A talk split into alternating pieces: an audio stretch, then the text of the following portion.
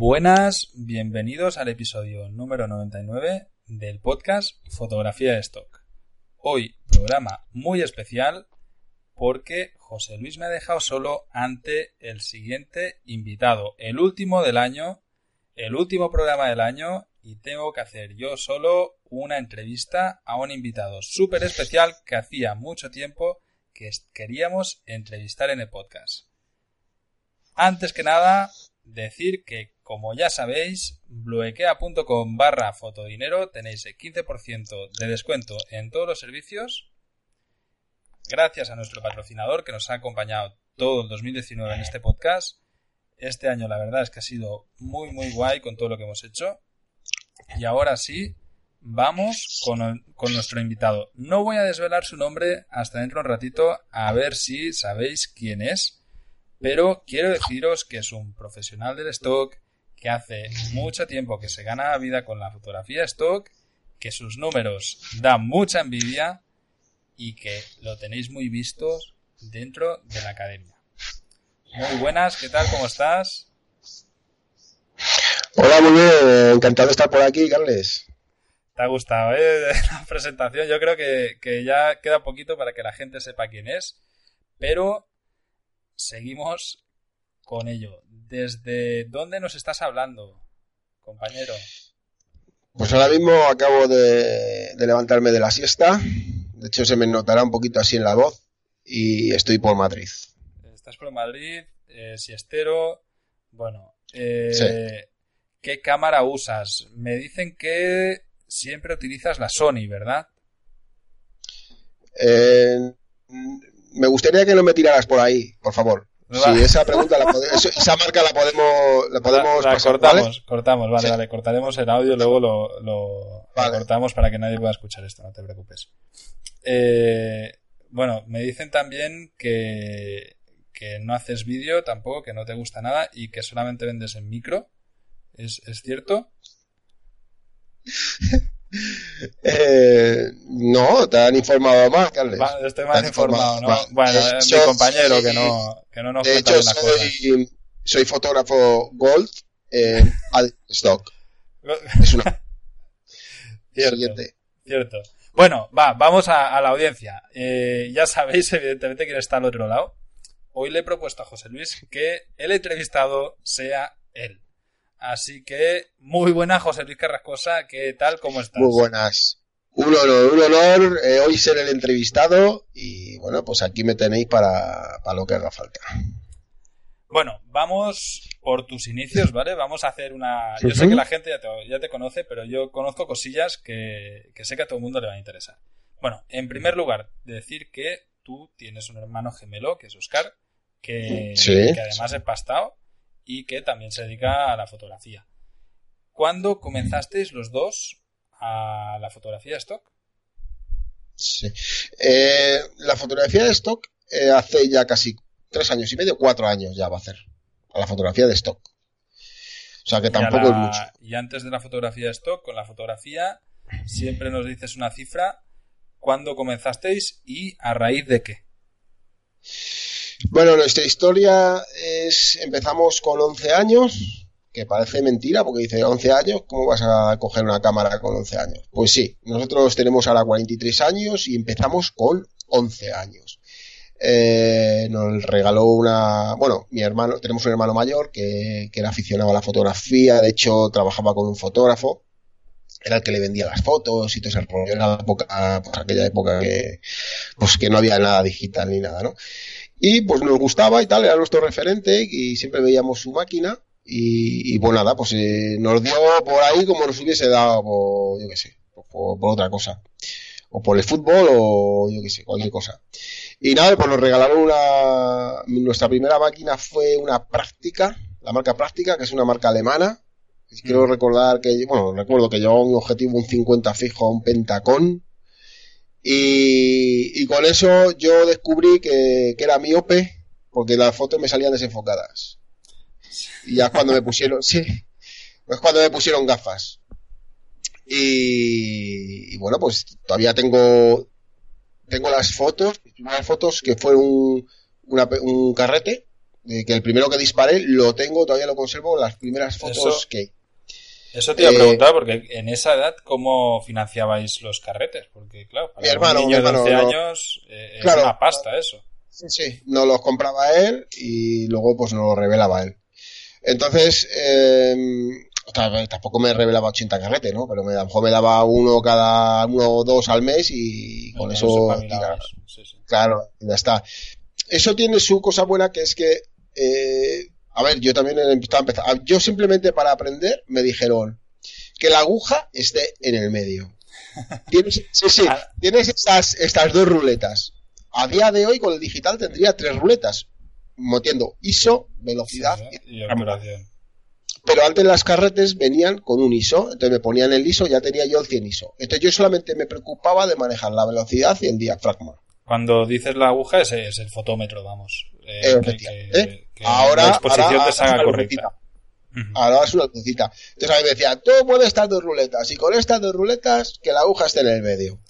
A mí me enseñaron igual y que, el objetivo, que era enfoque manual, ¿sabes que tenía esa media luna que, que queda un lado más oscuro y el otro? Entonces que quedase compensado, que se, que se viera por ahí. A mí me enseñaron, tú mira esto, que quede bien y que la aguja en el medio. Y, luego ya aprendí a encuadrar. Pero, pero recuerdo que yo mi, objetivo, mi objetivo era más antiguo, era, era eh, de hecho como, como también tuve una Zenit, una Zenit, la rusa, la marca, la, la 112 creo que era, que, que no, eran objetivos que, o sea, eran cámaras que no tenían, bueno, la práctica sí que tenía pantalla de enfoque, que es donde se ve el circulito, pero era muy malo, era, y no era muy allá. Entonces, eh, para enfocar, aparte que no funcionaba muy bien, yo, yo siempre enfocaba de ojo. De todo, yo usaba mucho la, también, al poco tiempo, eh, me regalaron, no sé si me regalaron, no sé dónde la saqué, una Zenith. Entonces eso era siempre, el foco era sin nada, sin, solamente tenías que, enfocar con tu visión. Ya está, si tú lo veías bien, estaba bien, y si lo veías mal, estaba mal. Era así. Bueno, yo era miope y, por eso me salían muchas desenfocadas. Entonces ahí te, arreglaron la vista y bueno, te pusieron gafas, me imagino, ¿no? De niño. Sí, sí, sí. ¿Te has operado? Sí, sí, me he operado, me he operado. Sí, ¿no? Porque ahora no llevas gafas. Claro. No, no, ahora no llevo. muchos años gafas, sí, era un gafota. De hecho, eh, los visores de las Nikon se me desgastaban. La gomita redonda, la gomita del visor, de, la, gafa, ¿no? De tocar con la gafa. se acababa rompiendo. Y era, la, Nikon. Yo no lo entiendo. Que si fuese una Sony se destroza, se rayaría hasta, hasta el cristal. Madre mía. Pero no, sé, se me rompían, se me rompían. Y bueno, también eh, físicamente, para la gente que no te conoce, eh, ¿eres bajito? No, no. De hecho, en las ruedas de prensa, en las ruedas de prensa, cuando yo hacía eventos, en las ruedas de prensa siempre me ponía, me ponía detrás. De hecho, ya en las ruedas de prensa siempre los conocemos ya todos. Eh, todos los fotógrafos, el de marca, el de AS, el otro, el del mundo, todos íbamos a la rueda de prensa y muchos iban con su banquetita esa para subirse y tal. Yo no. Yo sí me ponía tranquilamente donde me tocara porque mido 1,90 y no tenía ningún problema. O sea, y si veía que se me habían puesto mucho delante y tal, con levantar un poquito la cámara para arriba. Siempre, siempre estabas más arriba que el resto. Sí, sin problema. Vale, bueno, eh, empezaste con la fotografía stock, eh, pues como todo, ¿no? Dando palos de ciego y tal, y luego pues empezaste ya a hacerlo de una manera más profesional. Eh, no me enrollo más porque creo que lo que nos interesa es este año, el 2019. Cuéntanos un poco cómo ha ido como fotógrafo de stock, qué, qué has hecho porque yo creo que has, hecho muchas cosas nuevas. Has entrado en Western, por ejemplo, creo que fue en el 2019. Eh, en Addictive no sé cuándo entraste, pero me imagino que sería el año pasado, una cosa así, cuando abrió Víctor. No, no, no, no. Eh, en Addictive fue hace, cuando abrió, que fue hace tres años. En el 2017, creo. O menos, o tres años. Bueno, cuando, en los inicios. Creo que sí. Eh, Cuéntanos un poco, ¿qué haces? ¿Dónde subes tus fotos? ¿Qué haces? ¿Cómo, cómo, bueno, cómo distribuyes las fotos entre micro y macro? En, este tiempo me ha dado tiempo a experimentar muchas cosas. Yo eh, produzco mucho, he producido mucho, muchísimo, entonces me ha dado tiempo a poder eh, experimentar eh, cosas con el macro y con el micro. al final, lo que todo esto me ha, desembocado es a, o sea, digamos que esto me ha llevado, me ha llevado, me ha conducido a, a estar solamente en Adobe, en Sater, en Deposit y en Creative Market. Eh, son los micros que yo barajo ahora mismo. He estado en otros más, me he ido quitando, pero al final me he quedado con los que me interesan. En vídeo también tengo PON5, o sea, PON5. Y luego, en macro, tengo Getty, Additive Stock y Western 61. Con el que más llevo tiempo de, de macro es con Additive. De hecho, eh, Additive Stock a día de hoy eh, es mi favorita. Es mi favorita porque me vende muy bien y no tengo ningún problema. Yo no etiqueto nada, no hago nada, o sea, mando las fotos y, listo. Yo creo eh. que, es tu favorita por, por, lo perro, ¿no? Porque es mucho más fácil trabajar con ellos. Efectivamente, efectivamente. Eh, a ver, que Western 61 también te lo etiqueta. Mm. Lo que pasa que, bueno, es, es diferente. Ahí te hacen unas escribas que flipas, ¿sabes? Pero bueno, que también llevo poco tiempo. Con Western llevo muy poquito tiempo y, y también se vende y, no me puedo quejar. Pero llevo un poquito tiempo y no tengo tantas imágenes como en Addictive. Ten en cuenta también que yo empecé con Addictive, eh, fue mi, primera macro. Eh, yo con, con Víctor también eh, era una relación de puta madre y, y no tienes ningún problema y, y, siempre te informan de todo y tal. Al final, pues tienes cariño por, por esa agencia, ¿no? Que, es con la que he empezado, ¿no? Y luego, pues Getty, que Getty es la de las sorpresas, como le llamo yo. Eh, no tiene nada que ver, o sea, sí, es de iStock, ¿vale? Pero no tiene nada que ver las ventas de iStock con Getty. Getty vende muchísimo, muchísimo más y a mejores precios. O sea, eh, también tienen comisiones ridículas, pero ya en todos los macros, ya no es como antes. Eh, cambia mucho, esto cambia, en poco tiempo cambia mucho. Entonces, en Getty es la de las sorpresas. Eh, de repente vende 200 dólares como que se te va a 800 y, no, yo no la cuido mucho porque las comisiones son muy malas. Pero bueno, ahí la tengo y me funciona bien. No me puedo quejar y me gusta mucho, me gusta mucho. O sea, también me gusta. Es como un, lo que también es exclusivo lo que mando ahí. Y la verdad que, funciona. Y los micros, lo bueno que tienen es que son muy estables. O sea, si tú todos los meses en micro le puedes sacar, yo qué sé, imagínate que le sacas unos mil dólares, vamos a poner, eh, mil doscientos dólares al micro, eh, siempre se te va a mantener ahí. O sea, sí, sube y baja un, 10% más o menos, pero, es bastante, es, bastante normal. tampoco hay que dedicar, o sea, a ver, si quieres sacarle más, pues a lo mejor tienes que dedicarle mucho más. Yo personalmente tampoco le dedico una, una burrada a tiempo, ¿sabes? Yo sé que ahora tenemos toda la audiencia, vamos, con, con eh, la oreja pegada porque estamos diciendo cifras y eso a la peña le da mucho morbo y le gusta mucho. Pero, pero antes de ponerme ah. con, con el dinero, que, que también sé que gusta mucho, Quiero, quiero antes hablar de, de, otros números que para mí son más importantes y que, y que son ejemplo de lo que tú haces. ¿Tienes idea de cuántas fotos has subido durante el 2019? Tanto a micro como a macro. No, eh, yo no, no, tengo, no yo no, no, llevo en cuenta de, yo no llevo la cuenta de fotos ni, ni nada, o sea, te lo puedo decir más o menos. A eh, ojo, yo, a ¿cuánto crees que, que habrás subido? ¿Pero dónde? ¿En micro o en macro? En todo. ¿En todo? Pues mira, en total, en casi cuatro años puedo tener en total. No, no, no, este año, este año. Es que yo sé que este año, además, no lo sabes. He producido poco, he producido poco. mucho menos que. Tú, tú, dices que has producido poco, pero tu portfolio pasó, pasó de 7.000 o 8.000, al menos en el de Shooter, a 12 o 13 que tienes ahora, ¿eh? Sí, no, o 14 tengo. Pues eso, pues por subir poco has duplicado el portfolio, tío. Sí, pero, a ver, ha sido en los primeros, casi tres años. Hmm.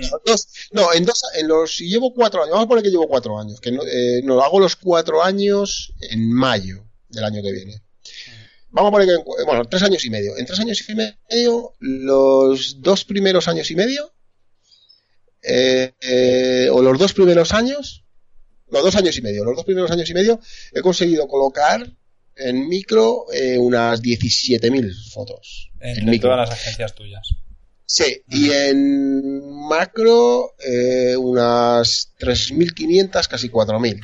En, macro. En, los dos primeros años no, en, no. macro lo ha sido después. Sí, sí, sí, sí, desde que llevo el macro, desde que llevo el macro, uh -huh. o sea, con la Dicti empecé en macro y en la Dicti tendré unas 2.000 imágenes, uh -huh. más o menos. En Getty tengo otras 1500, 1600 y en Western tendré unas 300.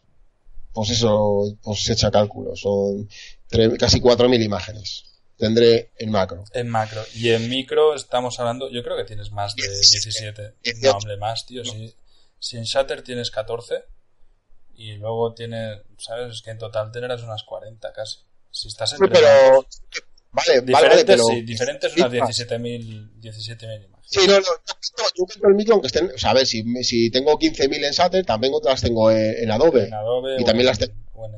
Claro, pero no, yo, yo, cuento solamente una, porque están repetidas. O sea, solamente cuento las de Adobe, correcto. Pues son 17.000, ya está. O sea, no cuento las demás, pues son las mismas, digamos. ¿Sabes? Uh -huh. O sea, son las mismas vale, vale. Eh, bueno, voy, Entonces, voy a ello. O sea, al final tú estás produciendo, si tuviésemos que promediarlo, aunque yo sé que no han sido los cuatro años iguales, al inicio producías de una manera y luego empezaste a variarlo, ¿no? Eh, pues subes unas 5.000 imágenes entre micro y macro al año. Es mucho. Sí, ¿eh? por ahí anda. Son unas pues 15 fotos diarias, una cosa así. A lo mejor un poquito menos, yo creo, yo creo, de hecho el año que viene eh, la, voy a bajar un poquito la producción, porque no me estoy dando cuenta que haciendo menos fotos, pero mejor producidas, eh, me da más beneficio.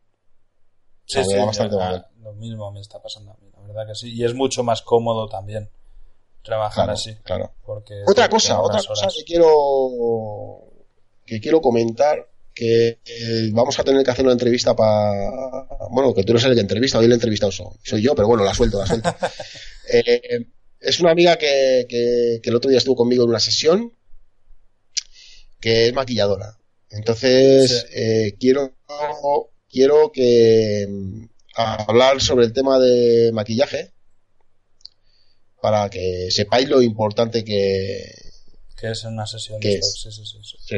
sí, además, eh, con ella habíamos hablado también de, de, hacer una masterclass de maquillaje para fotografía stock para la academia. Bueno, todo esto pues ya, ya lo vamos a contar. Hoy estamos entrevistando a José Luis Carrascosa, así que seguimos.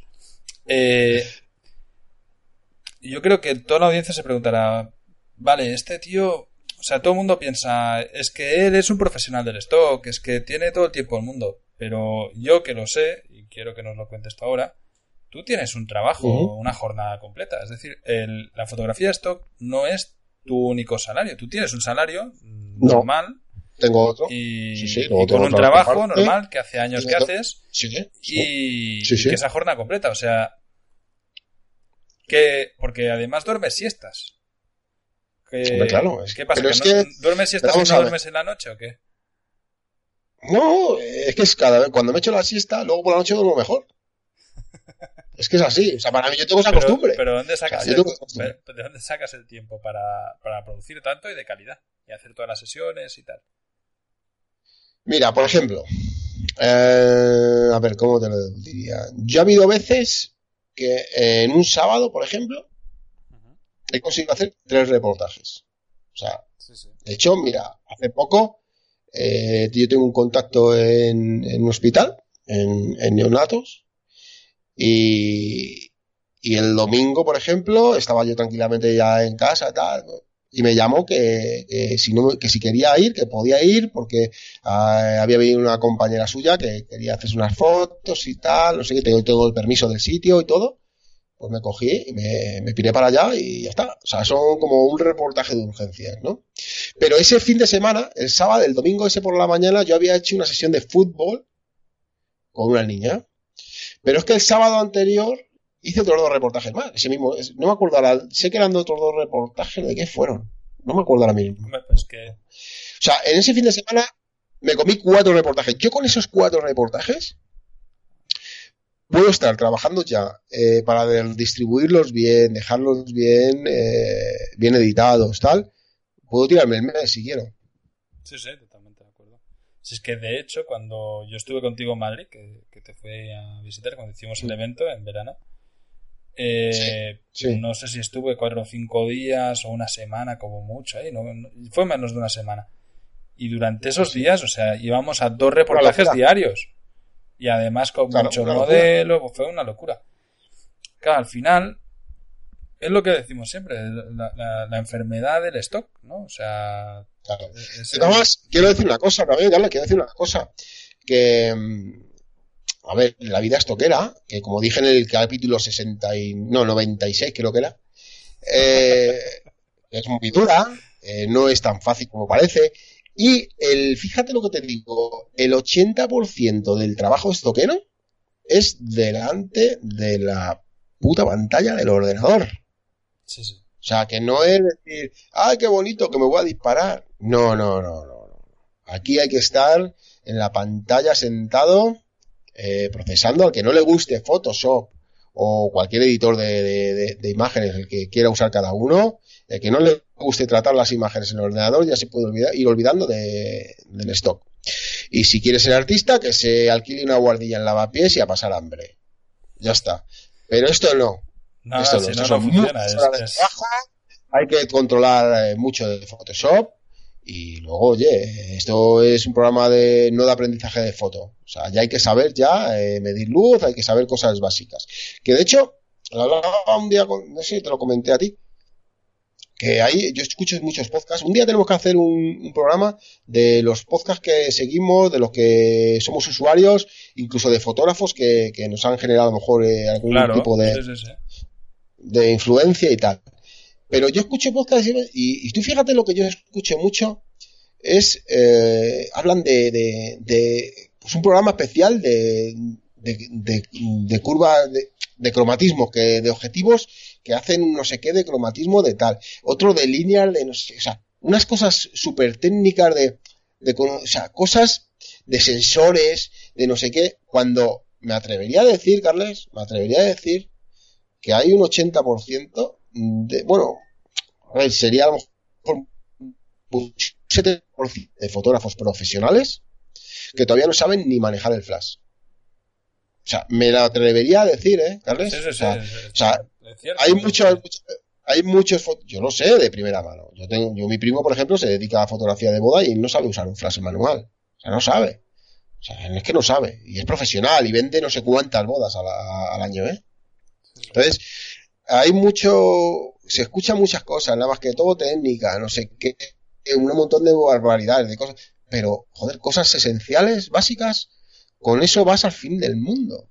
O sea, sabiendo lo básico, puedes hacer lo que te dé la gana. Y, la fotografía no va a cambiar nunca jamás en la vida. O sea, es siempre igual. Eh, es el manejo de la luz. Si hay sombra, si no hay luz, no hay nitidez. O sea, son cosas que son básicas y todavía eh, no se controlan. Pero por profesionales te lo digo, ya no aficionados, Carles. Profesionales. No, sí, sí, sí, totalmente de acuerdo. Si es que, pero es lo que, esto lo hablábamos el otro día fuera micros. Y, es cierto, o sea, al final, nosotros si, si te fijas en, los 100 programas que ya llevamos, o más de 100 de hecho, porque están los extras, en las 100 clases de la academia, o sea, hablar de cosas técnicas súper especializadas, yo creo que no lo hemos hecho nunca. Y a lo mejor aquí radica el éxito que estamos teniendo, el hablar con los pies en el suelo, decir, bueno, eh, vamos a hablar de fotografía, eh, vamos a hablar cómo aplicar la fotografía para, en este caso, pues vender fotos, pero no nos liaremos con rollos que son inaguantables. A mí me pasa en alguno de los podcasts de fotografía que comentabas, cuando se ponen a hablar de alguna cosa súper técnica, se me hace pesadísimo. Porque estás ahí escuchando y tú lo que buscas, por lo menos lo que yo creo que buscas en un podcast, es entretenimiento. No buscas un curso. Para eso están los cursos y para eso me voy a, cualquier academia o a YouTube o a lo que hostia sea y busco una técnica concretísima. Pero para un podcast a mí lo que me interesa es estar caminando y escuchándolo o mientras edito fotos o lo que sea.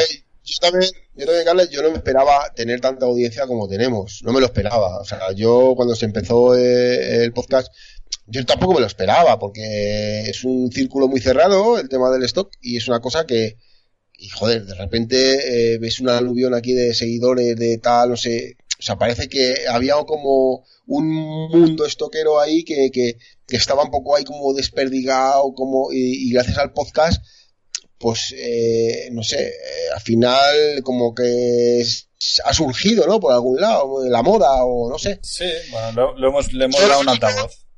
Claro, yo lo único que intento es, a ver, yo no es que sea ni, el mejor, ni el peor, ni el bueno, ni el malo, ni nada. Yo soy un estoquero, un buscavidas que, que bueno, pues tiras ahí tus fotos, tal, y te va bien y ya está. Yo parto de que, bueno, vengo de, soy profesional y controlo de fotografía eh, un poquito y tal, y pero yo no soy ni técnico de cosas de... De hecho, cuando yo daba los cursos eh, presenciales, los cursos básicos, yo siempre decía que el que quisiera papeles, que se fuese a la papelería y se comprara un paquete de 500 folios y se marchara por donde había venido. Porque yo no le iba a dar papeles. Yo no doy papeles en mis cursos. Nada. Yo, mira, tú fíjate cómo yo empiezo un curso mío. Lo primero que les digo es sacar una hoja. No quiero más. Una. Dibujad un paisaje y dibujan las montañas, las nubes, el sol, los pájaros, el árbol, la carretera, un coche y una casa.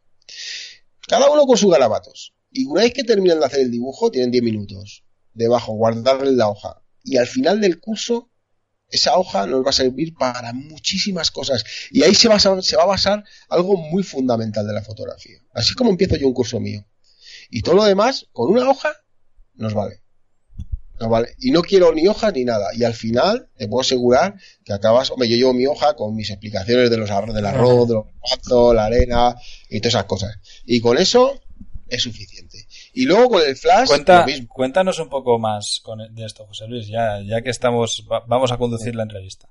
Eh, ¿Qué es eso de que dabas clases de fotografía? ¿Cómo, cuándo y por qué? Pues he dado muchos cursos, de, eh, los he dado privados, eh, he dado cursos privados en casa de personas. ¿cómo, nació eso? A raíz de que te vinieron esto de dar clase a, fotógrafos. Eh, empecé dando cursos básicos, no sé, por lo típico, aquí daba cursos en, alquilaba un sitio y daba cursos en Es que yo cuando hacía fotografía deportiva, pues tenía, yo era, estaba en, con, con, las principales marcas. Entonces estaba, pues estaba, pues disparaba como con el Real Madrid cuando tenía Big Win, con Red Bull también he estado eh, trabajando mucho con ellos, con Nike, con Volkswagen, con Audi, con yo que sé, con un montón de marcas. Entonces, al final te conoce mucha gente y me apetecía hacerlo, me apetecía. Y de hecho, eh, quise hacer un, como una academia, una escuela online, tal, o sea, que, pero no al final, eh, como empecé con el tema del stock, eso lo aparqué. Pero sí que es verdad que estuve pues, en algunos centros, he estado dando clases. Eh, luego organicé también, eh, sobre todo, lo que, por eso te digo que lo que veía mucho, que, que flojeaba mucho la gente eran los flashes. A nivel profesional. Entonces, a los profesionales lo que hice en su día es hacer fotos o sea, de, del manejo del flash. Porque mm, se, se lían mucho. Y al final, mira, para manejar un flash, eh, al final son muchas horas y es trabajar. ¿Qué pasa? Que muchas veces eh, se hace un curso de un fin de semana o de lo que sea, pero luego no se atreven a seguir manejándolo. Luego cuando siguen trabajando no se atreven. No se atreven porque, joder, no me voy a hacer un reportaje para un cliente y la voy a cagar. ¿O qué pasa? Que muchos siguen pues con su TTL. Ya está. Entonces al final eso Sí, que mucha gente, ya te digo que hay muchos reportajes que notes que con el TTL te, te vale, porque para reflejar lo que lo que quieres fotografiar, que es un primer plano de una persona, ya está, con eso te vale. Pero si tú ya quieres hacer una foto bonita, bien en condiciones, en que se rellene ya eh, el interior del sitio donde estés, si el espacio es grande, si es pequeño, o sea, hay muchas, muchas maneras de, de iluminar. Entonces, ¿qué pasa? Que eso yo veía que en muchos fotos, muchísimos fotógrafos. Por eso te digo que me atrevería a decir que el 80% de los profesionales no saben manejar un flash en manual. Entonces, veo que mucha gente flojea en eso. Que en el stock, no, a mí no me hace falta. Yo ahora ya no, no uso prácticamente el flash. Pero sí que es verdad que a veces te sale algún eventillo por ahí y tal, y tienes que andar fino. Tienes que andar fino. Y con TTL no puedes, no se puede trabajar. O sea, se puede hacer ciertas cosas, si se pueden, pero hay muchísimas que no. La mayoría. O sea, si ya tú quieres pintar tu foto, tú quieres crear tu, imagen, eh, tienes que usarlo el manual, el flash. Y mucha gente no sabe. Muchísima. Totalmente de acuerdo y yo me incluyo. ¿eh? De hecho, en flash no tengo ni zorra. Eh, seguimos con, con tu entrevista. Vamos a lo que quiero escuchar todo el mundo. Números. ¿Cómo, ¿Cómo fueron tus inicios en cuanto a ventas y facturación y cómo, y cómo estamos ahora? Sí. Eh, pues al principio es, eh, tienes que pasar la barrera psicológica. O sea, por eso te digo que, que, para empezar tienes que, bueno, antes de nada, para no meter rollo, la media son unos 2.000 pavos, más o menos, mensuales. O sea, al mes, más o menos. Puede ser un mes 1.800, otro 2.600. ¿sabes? Más o menos. tampoco sin, sin matarte, sin, o sea, tampoco sin machacarte. O sea, si el que le dedique mucho, si yo le dedicara eh, muchísimo tiempo y estar haciendo reportajes y tal, pues a lo mejor lo podría duplicar. No lo sé, no lo sé. Ni lo he intentado ni lo, ni lo intento. Estoy en mi siestecita y tranquilo. Eh, ¿Qué te estaba diciendo antes? Eh, no, lo de, lo de la brecha. Ah, sí. Yo cuando empecé, cuando empieza, pues es muy poco, o sea, porque ten en cuenta que, son muchas horas de trabajo y no hay rentabilidad. O sea, es muy mal. ¿Te acuerdas cuando comenzaste a sacar ya un, por lo menos a cobrar todos los meses? ¿Te acuerdas cuando cuando, cuando, me hiciste toda la entrevista de foto dinero, yo creo que estaban unos 700 así. Pues hará unos dos años y medio, una cosa así. Más o, menos. a ver, que depende. Yo, yo producía al principio mucha mierda, ¿eh? O sea, porque yo venía de la fotografía deportiva y mi concepto era totalmente distinto. Yo no tenía ni puta idea de la fotografía publicitaria, ni de, nada, no tenía ni idea. Yo he aprendido, he tenido que aprender mucho eh, a base de, de cabezazos. Y pues tú fíjate, como entré en Adicti al principio, pues Víctor fue uno de los que para mí eh, me ha influenciado mucho a la hora de, decirme, mira, esto no lo hagas así, esto hazlo mejor así, esto eh, usa esta luz, esta, ¿sabes? O sea, yo venía con las cosas totalmente como cuando va el viciado, ¿no? Que eh, haces el, te vas a sacar el carnet de conducir y estás conduciendo ya, pues vas con vicios, ¿no? O sea, lo, yo voy a examinarme y suspendo. Al final tienes unos, quieres unos que... Yo creo que todos los, los, que estamos escuchando esto no pasaríamos otro, otro examen de conducir ahora. Pero no, no, totalmente de acuerdo. ¿Y cuándo empezaste a tener ya un sueldo más o menos estable de, del stock? ¿Te acuerdas? Eh, pues año y medio, dos años, dos años, año y medio, dos años. Sí, un par de años, yo creo. ya empezaste con los mil, euros mensuales y poco a poco fue, fue subiendo, ¿no? Más o menos. Más o menos. De, de ingresos, ¿qué te da más ahora mismo? ¿El macro o el micro? Pues que es tan variable, tío. Hay meses que yo qué sé, es que estoy ahí a la par, más o menos, yo qué sé. A mí es que el micro me encanta, tío, me encanta porque es muy estable. Es muy estable. lo, hemos dicho siempre de que es... y de, bajarte el micro te puede bajar, pero muy poquito, muy poquito. Sin embargo, el macro como te baje te pega un bajonazo. ¿Sabes? Sin embargo, el micro te puede bajar muy poquito y de repente te pega sorpresa, sorpresitas muy buenas.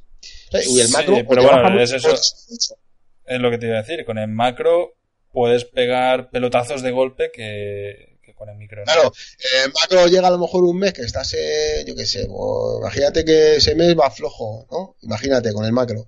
Y vas, yo qué sé, de repente dices, joder, este macro llevo, yo qué sé, 800, 900. Y de repente te llega, te vienen dos, dos o tres ventas de offset y, y casi que lo duplicas, ¿sabes?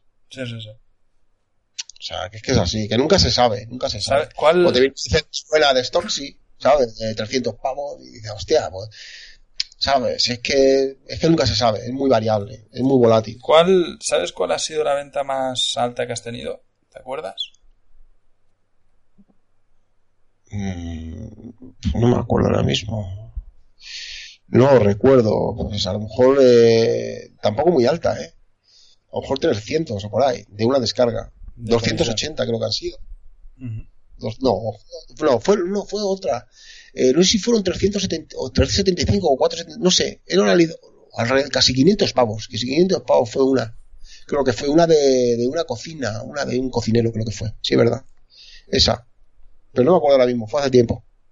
¿Y el mes que has ganado más? ¿Te acuerdas? Así a grosso modo.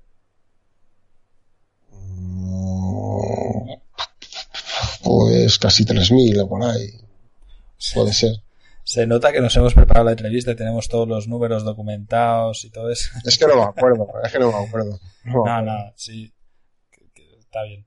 O sea, al final, bueno, para, para la audiencia, para que veáis, o sea, es algo muy, muy regular. Está siempre más o menos igual, una vez has llegado a un cierto nivel. Y hay meses que más, hay meses que menos, pero si lo miras anual, es fácil promediarlo. Yo también, digo una cosa, claro, yo hago lo que, lo que, me, lo que me gusta, lo que me apetece y lo que me gusta, lo que, me, lo que me mola, ¿no? O sea, también hay números por ahí, tío, que yo conozco, macho, de, de, de 20, 30 mil pavos mensuales. Sí, sí, sí. ¿Sabes? y yo los conozco, y, y de 6, de 12, de, de 13, de, ¿sabes? De 8, de 10, o sea, los hay, ¿sabes? Los hay. Entonces, pero bueno, eh, cada uno, pues oye, yo no puedo, o sea, tampoco tengo tiempo para poder producirlo todo eso, tampoco es que le dedique aquí una burrada de tiempo, ¿no? Pero tengo otra cosa y que también me apasiona y, ya está. Es lo que te iba a preguntar, ¿alguna vez ¿Te has planteado dejarlo todo y dedicarte solamente a, la fotografía stock? No, no, no, no. No. No. No, porque yo, o sea, no, no tengo esa necesidad. No es que no tenga esa necesidad. Es que es como si te dicen con quién te eh, con qué te quedas, con tu dedo derecho, del, el índice de la mano derecha o el de la izquierda. ¿Con cuál te quedas? Sí, sí, sí. ¿Para qué? ¿Para qué vas a elegir, no? Pues me quedo con los dos. Si me gustan los, me quedo con los dos. ¿sabes? Que es que me, me flipan los dos. Me flipan, ¿sabes? Para hurgar la nariz y para señalar, van de puta madre, ¿no? Además, en eso soy experto, te lo puedo asegurar. Joder, se me lo puedo asegurar. Esto para la audiencia, mira, vamos a desvelar un secreto de José Luis. Aquí mientras, mientras vamos hablando, se, se va ahorgando la nariz cada minuto y medio, una cosa así. Lo que estáis en la academia, lo que estáis en la academia en algún vídeo se la cola, en alguna de las clases se, se le cuela ya, ya le da igual. Al final, bueno, todo, todo queda en familia y, y no pasa nada. Eh, bueno, eh, ¿crees que si... Para, para, ir terminando ya.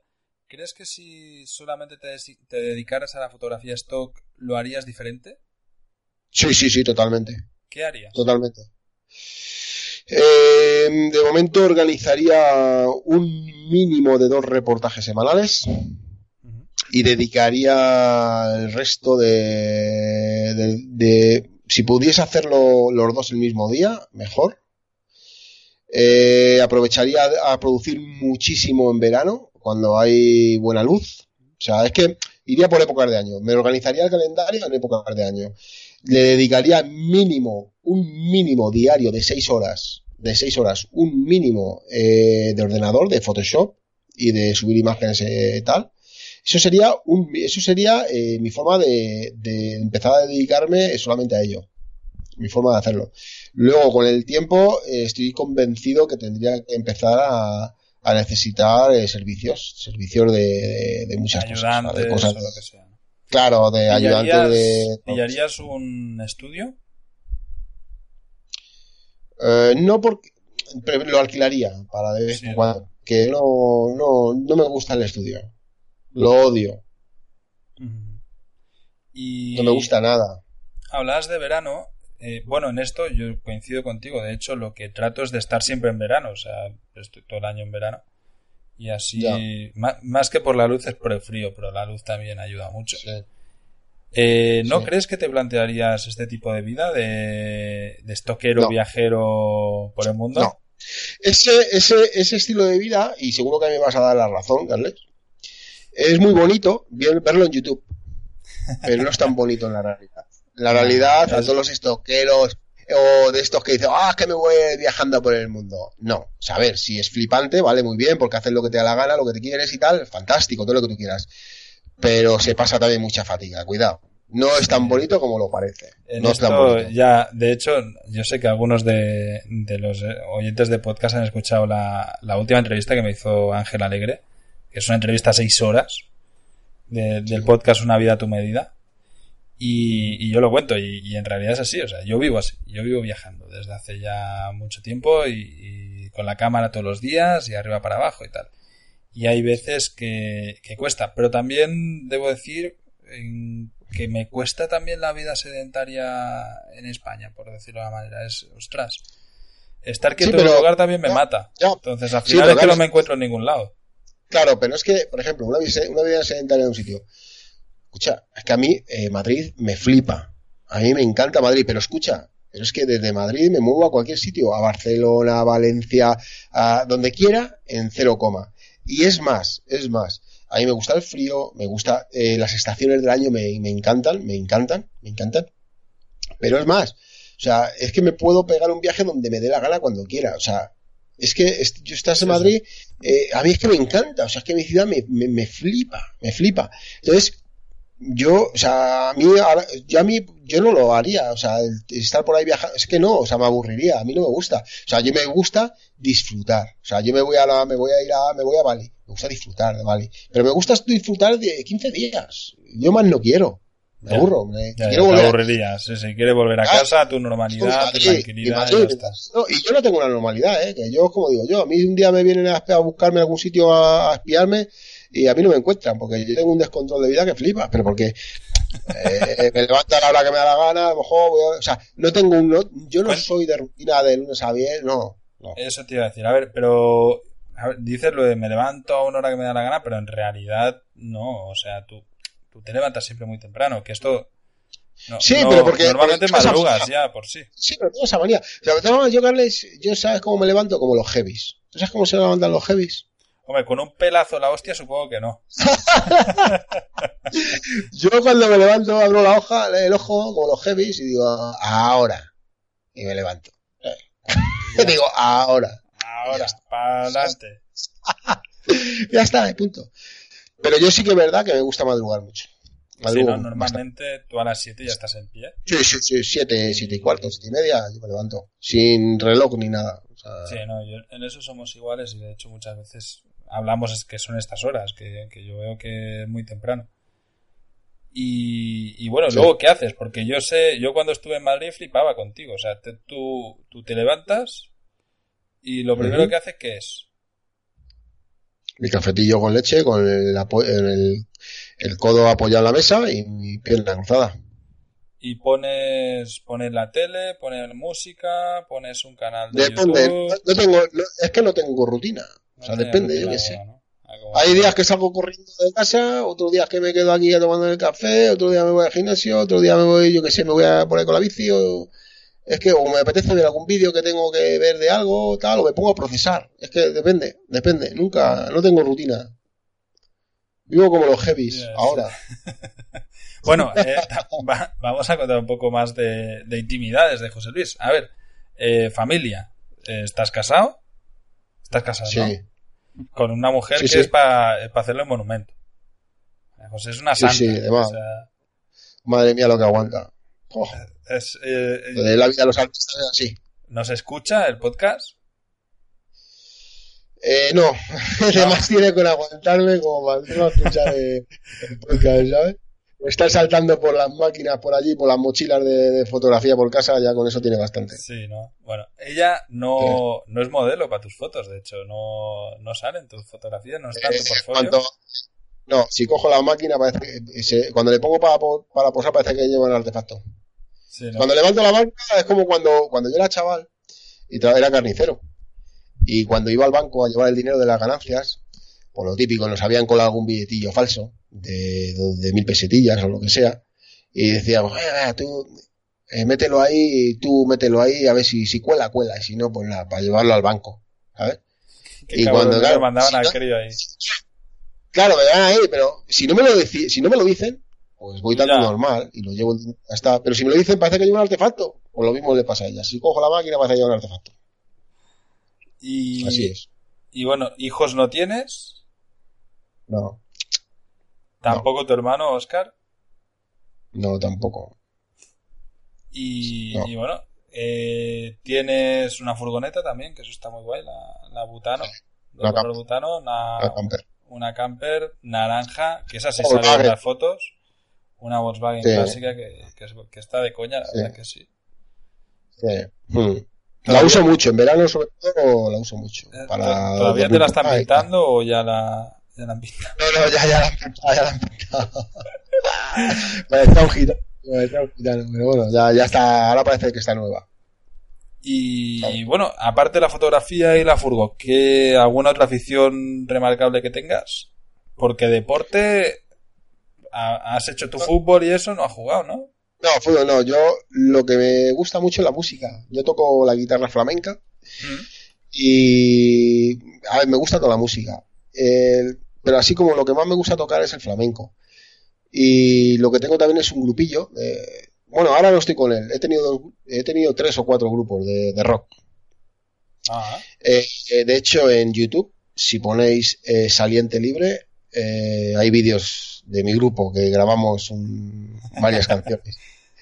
Y de hecho dejé el, el- tengo un grupo también con otro fotógrafo que se llama César Lloreda, que es el bajista Mm. y es fotógrafo, pero llevamos, eh, lo dejamos hace unos seis meses y vamos a formar ahora, en breve formaremos otro grupo, otro grupete.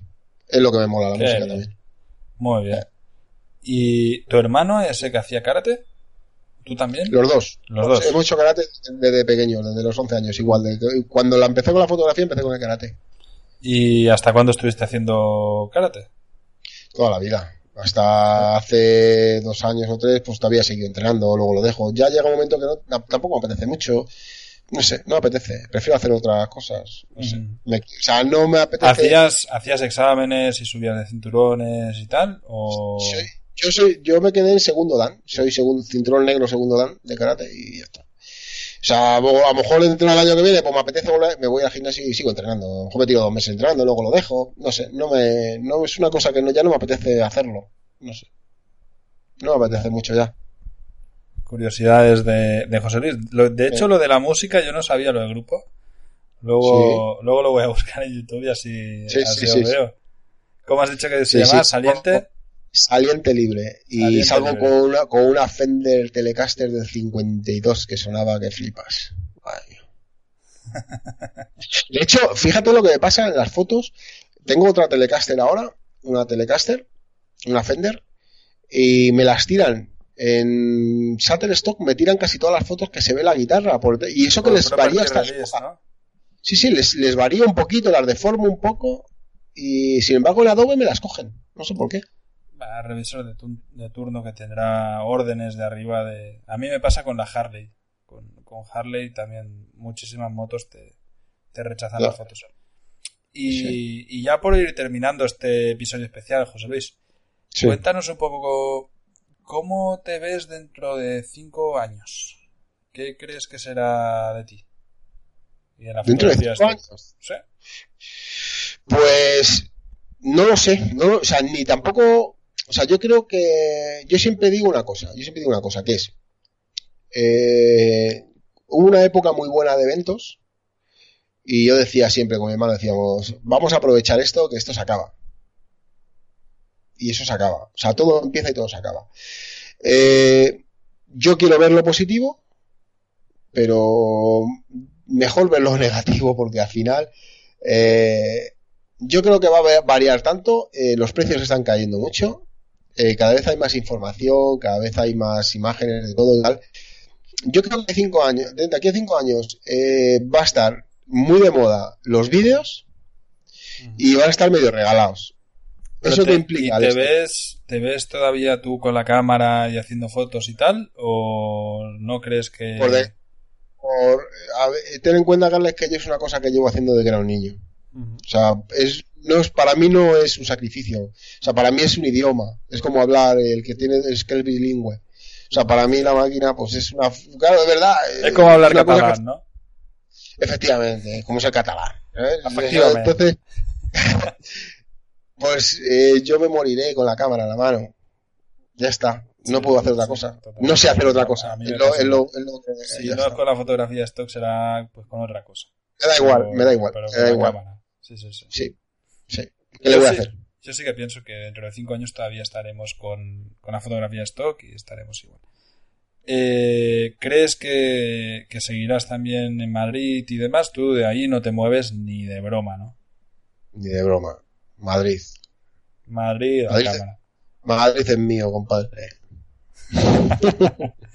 Para- Mi Madrid. Madrid que no me lo quite nadie. En realidad es así, ¿eh? José Luis es una persona muy sencilla en esto. O sea, es, gust- tiene muy claro. Yo pienso que, que si tengo que, que analizar, eh, él es una persona que tiene muy clara las cosas que le gustan, muy Sí, trabajador. o sea, cuando tú tienes claro algo, te la pela todo y a currar, a currar, Sí, a currar y a currar.